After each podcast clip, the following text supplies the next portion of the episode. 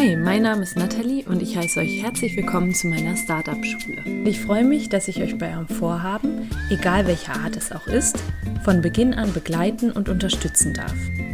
Hast du also ein Startup in Planung oder möchtest dich selbst weiterentwickeln oder hast irgendein Vorhaben, bei dem du nicht genau weißt, wie du anfangen sollst, dann bist du bei mir hier genau richtig.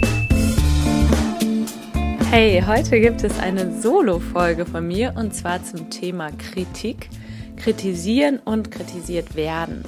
Wenn wir etwas angehen, ein Projekt, uns selbst verändern oder eben irgendetwas in unser Leben bringen, was auch nach außen gezeigt wird, dann wird es zum einen Kritik von außen geben, von außen an uns herangetragen.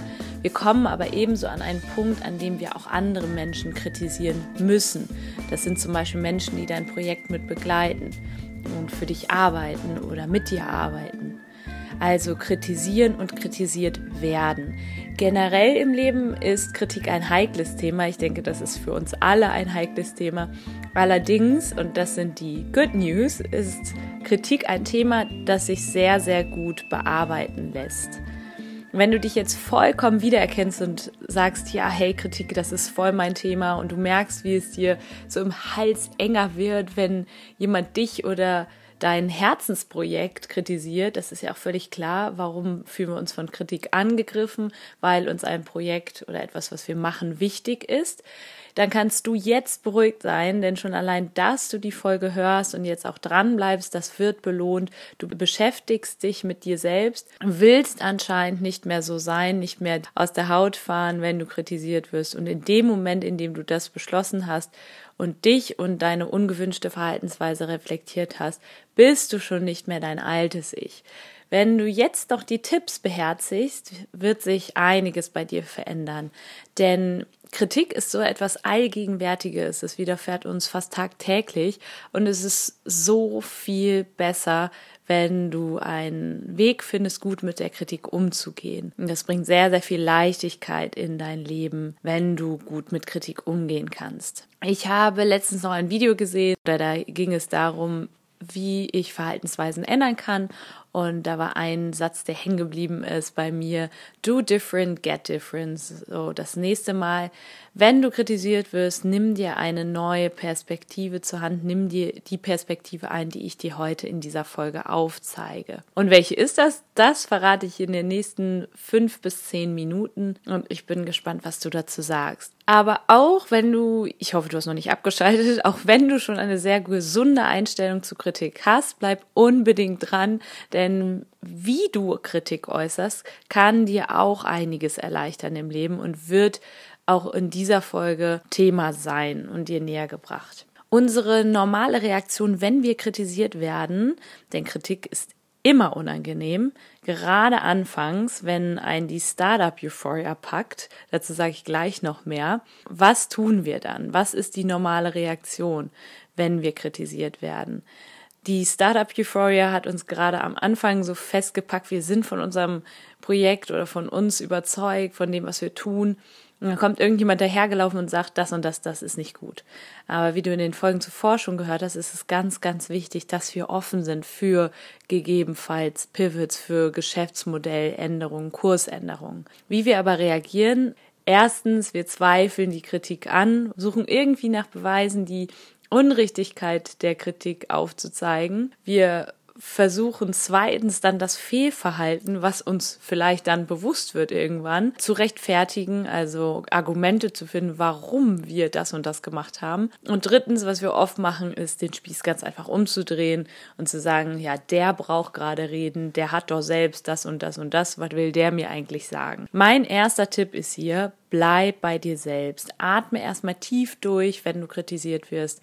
Nutze den Raum zwischen Reiz und Reaktion. Das ist bei mir so ein Schlüsselsatz. Der Raum zwischen Reiz und Reaktion. Dich kritisiert jemand, da ist immer ein gewisser Raum, ein Spielraum, den du nutzen kannst, bevor du reagierst und gegebenenfalls schlecht reagierst. So reagierst, dass ja, du das nachher bereust.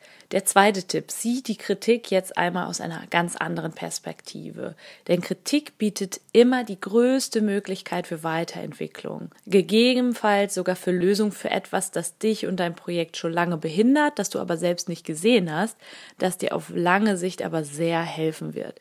Und der dritte Tipp, wenn du nicht sicher bist, ob die Kritik gerechtfertigt ist, vielleicht bist du irgendwie noch misstrauisch, ob die Person das gut meint, dann frag bitte Dritte, von denen du weißt, dass sie nur das Beste für dich wollen. Frag einfach mal nach. Ich wurde kritisiert in dem und dem Punkt. Wie siehst du das? Und sei bitte ehrlich zu mir.